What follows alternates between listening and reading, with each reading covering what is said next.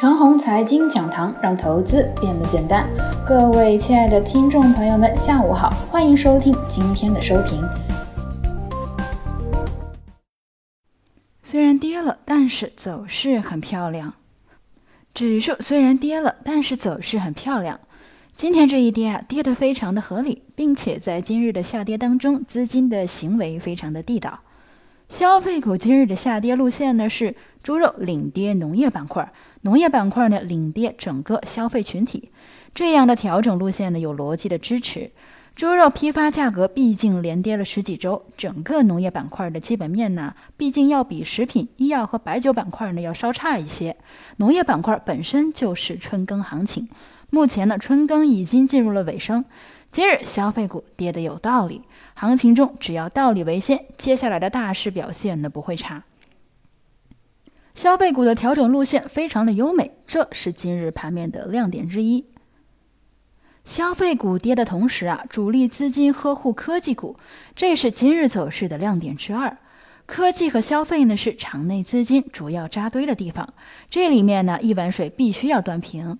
当今的股市只要把消费和科技这两个区域处理好，市场便不会有多大的问题了。科技股经过了三月的大跌之后，截至目前呢也没有涨多少。如果啊，此刻科技股也跟着消费股一起跌，那便有失市场的公平性。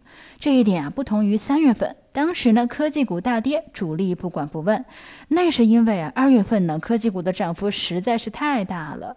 当某个阶段的市场完全不讲究这种公平性，那么市场的怨气呢，会越积越深，市场呢便会越走越糟。金融类的大权重不作为，这是今日的亮点之三。国际多事之秋啊，大权重股是底牌，不到万不得已都不会启动大权重来护盘。只有像三月末市场全面崩溃和四月末市场垃圾股作祟之际，才会启动一下大蓝筹护盘。今日指数就跌了这么一点儿，且跌幅榜上都没有几个跌停的个股，没有启用金融股护盘的必要性。个人估计啊，大蓝筹至少在将来的两个月时间之内呢，仅仅是护盘工具。只有等到本次全球问题全面结束了，大金融啊才会最终摆脱这个工具的地位。总之呢，眼前的股市运行良好，指数和个股之间的关联性并不是非常的大。如果完全按照指数去投资个股，那这种投资方式啊，应该早就被淘汰了。以上就是我们今天的全部内容，祝大家股票涨停。